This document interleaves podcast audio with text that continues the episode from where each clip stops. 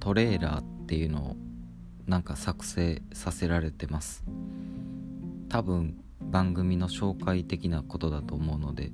この番組を簡単にご紹介したいと思います。僕の自己紹介に関しては第1回目でお話ししてるんですがとりあえずきっかけっていうのは左鎖骨が折れたことから始まりました。で僕は音楽をやってて結構いろいろなポッドキャスターの方との絡みがすごいあのありがたいことに最近増えてきました。一番絡ませていただいてるのは絶負けとか、えー、やいやいラジオとか